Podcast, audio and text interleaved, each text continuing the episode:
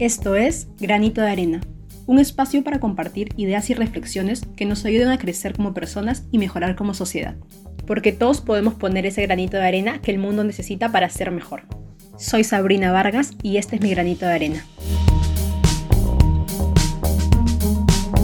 Hola y bienvenidos al primer episodio de mi podcast. Como ya lo escucharon en la introducción, soy Sabrina Vargas y estoy muy feliz de compartir este espacio contigo. Este podcast nace de mis ganas de compartir lo que he venido aprendiendo en los últimos años y lo que sigo aprendiendo día a día, porque si puedo ayudar por lo menos a una persona, para mí es suficiente. Creo en la importancia de trabajar en uno mismo, no solo para mejorar la relación que tenemos con nosotros mismos, sino también nuestras relaciones con amigos, familia, pareja cómo nos relacionamos como sociedad y nuestra vida en general. Por eso en este podcast voy a compartir ideas aplicables en el día a día y reflexiones que nos ayuden a mejorar como personas y también como sociedad. No soy una experta en el tema ni mucho menos, pero llevo algunos años leyendo mucho y aprendiendo sobre temas de crecimiento personal, relaciones y viviendo mi propio proceso de crecimiento que hoy quiero compartir con ustedes. Y bueno, como aquí se trata de compartir mis reflexiones y las cosas que me han ido pasando y de lo que he ido aprendiendo, voy a empezar contándoles lo que me ha pasado con este podcast. La verdad es que llevaba mucho tiempo queriendo crear este podcast más o menos desde principios de junio. Bueno, antes, a principios de año había tenido como la idea, pero las ganas se, se, me pusieron más fuertes como a principios de junio. Han pasado como unos dos meses. Y sí, hace dos meses que tengo muchas ganas de crear este podcast porque estoy recién hoy aquí. Bueno, a eso voy. Es que las ganas de crear este proyecto no llegaron solas. De un momento a otro empezó a hacerse presente una voz en mi cabeza que cada vez gritaba más fuerte como diciendo, oye, escúchame, aquí estoy.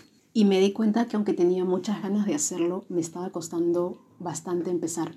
Estaba como paralizada. Por eso quiero hablarles un poco sobre las conversaciones internas. Bueno, vamos a empezar diciendo que hay dos tipos de conversaciones. Las conversaciones externas, que son las que tenemos con otras personas, y las conversaciones internas, que son las que tenemos con nosotros mismos. Y es básicamente la forma en la que te hablas, las cosas que te dices, los pensamientos que tienes, cuando te vas a enfrentar a alguna situación nueva, alguna situación cotidiana, en general en cada momento de tu vida. Literalmente tenemos conversaciones con nosotros mismos la mayor parte del tiempo, por no decir todo el tiempo, solo que muchas veces no somos conscientes de esto. Y estas conversaciones internas pueden impulsarte o limitarte. Y esto yo lo sabía. Yo sabía sobre la importancia de prestar atención a cómo me hablo. Yo sabía que mis pensamientos me pueden limitar o me pueden impulsar. Yo sabía esto y muchas cosas, pero somos humanos. Y no siempre podemos controlarlo todo. De hecho, hay muy pocas cosas que podemos controlar,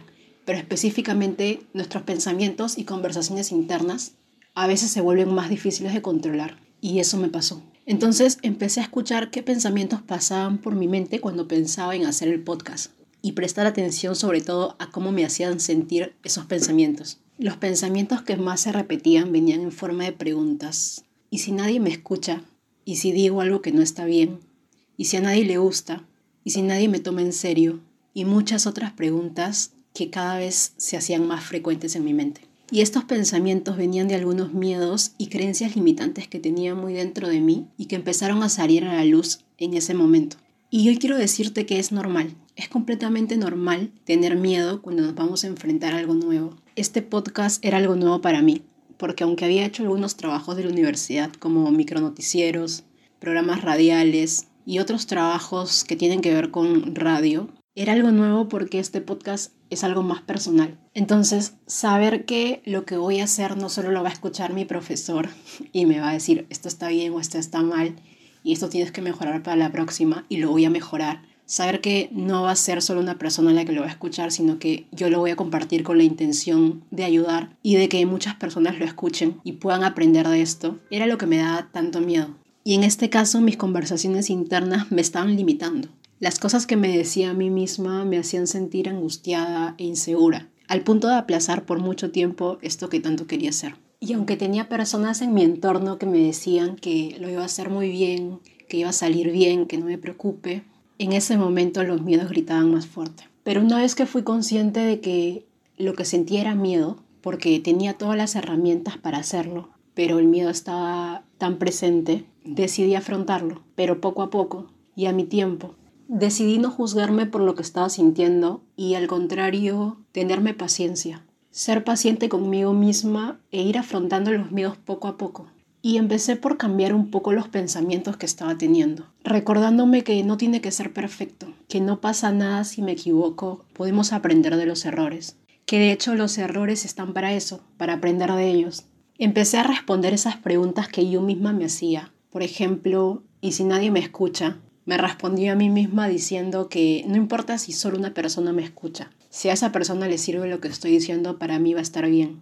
Y así poco a poco fui respondiendo las preguntas que más se repetían en mi mente, intentando que con mis respuestas esos pensamientos se debiliten cada vez más. Tenemos conversaciones internas constantemente y es normal que a veces vengan a nuestra mente este tipo de pensamientos, porque es el miedo haciéndose presente. Y es normal sentir miedo.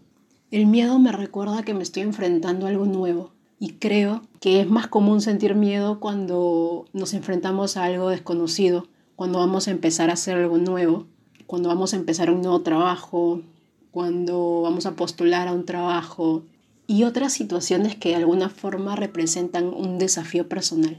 Pero de hecho no podemos quedarnos con el miedo porque de ser así simplemente dejaríamos de intentar cosas. Por eso creo que es muy importante ser conscientes y prestar atención a las cosas que nos decimos, a lo que estamos pensando, cómo nos hablamos y qué pensamos cuando queremos hacer cosas nuevas, cuando estamos frente a situaciones complicadas o que de alguna forma nos desafían. Cuando te encuentres en alguna situación como esta, te invito a preguntarte cómo te estás hablando a ti mismo, qué te estás diciendo y cómo te hace sentir eso que te estás diciendo. Y desde la conciencia podemos empezar a mejorar nuestras conversaciones, cuestionarnos si es real o no lo que estoy pensando y poco a poco hacer más conscientes esas conversaciones internas y reemplazar los pensamientos que nos limitan por otros pensamientos que nos impulsen. Pero sobre todo recordar que sea lo que sea que quieras hacer o que estés pensando empezar, no tiene que ser perfecto. Solo haz lo mejor que puedas y da todo de ti en cada cosa que hagas. Hoy estoy aquí grabando este podcast después de varios días que también he venido posponiéndolo justamente por todo lo que les he hablado, porque mientras más cerca lo veía, creo que esos miedos gritaban más fuerte. Pero hoy estoy aquí porque con paciencia y amor he conseguido gritar más fuerte que mis miedos. Y es lo que quiero para ustedes. Muchas gracias por acompañarme en este primer episodio del podcast. Te invito a compartirlo en tu cuenta de Instagram con la frase que más te ha gustado para que de esta forma el mensaje pueda llegar a más personas o también puedes compartirlo con tus amigos o alguna persona que creas que pueda ayudarlo. Hasta la próxima semana y gracias por estar aquí.